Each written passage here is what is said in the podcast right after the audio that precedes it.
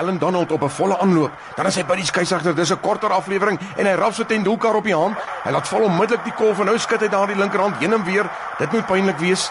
En miskien kan die koue sproei hom help. Die handskoen is af. Kom Delstein ingehardloop. Hy spog reeds met twee paaltjies en dis 'n wipbal. Hy klim nie baie hoog op nie en hy tref vir Ponting teen die lyf. Hoe eina. Nou vryf hy daardie ribbes. Ponting sit op sy hurke. Hy slap na sy asem en Delstein het Ponting laat bond staan in hierdie sessie en nou het hy hom getref.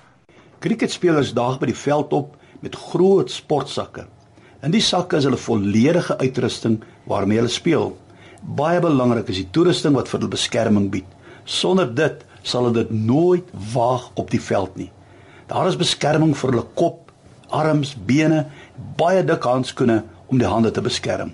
Wat jy sien, hulle opponente sal nie vir 'n oomblik huiwer om hulle raak te bal en seer te maak nie.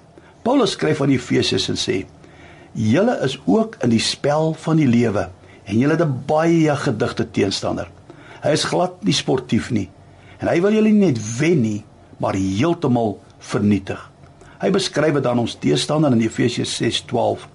Hy sê ons stryd is nie teen mense, maar die bose geeste in die lig.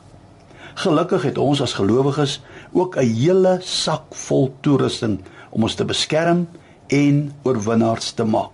En ons gaan in die volgende paar weke so 'n bietjie daarna kyk. Efesiërs 6:13 sê: "Daarom moet julle God se gevegstoerusting aantrek. Dan, wanneer die bose julle aanval, sal julle weerstand kan bied en na die hele geveg verby is, sal julle nog vas staan. Staan dus vas deur die waarheid as 'n gordel om julle heupe te dra." Is nogal interessant dat Paulus by die gordel begin. Maar nie net enige gordel nie. Nee, dis 'n baie spesifieke een, naamlik die waarheid. Nou kom die vraag, wat is die waarheid? Nou in die tyd waarin ons lewe, is daar soveel antwoorde op die vraag. Johannes 14:6 sê: Ek is die weg en die waarheid en die lewe. Jy moet jou dan as dit ware omgord met Jesus. Kry hom in jou lewe want niemand of niks kan jou beskerm soos hy nie.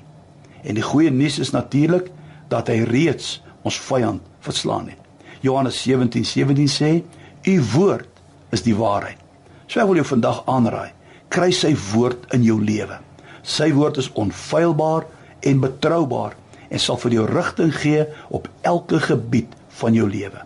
Here baie dankie dat U vir ons U wapenrusting gegee het wat ons beskerm teen die aanvalle van ons vyand.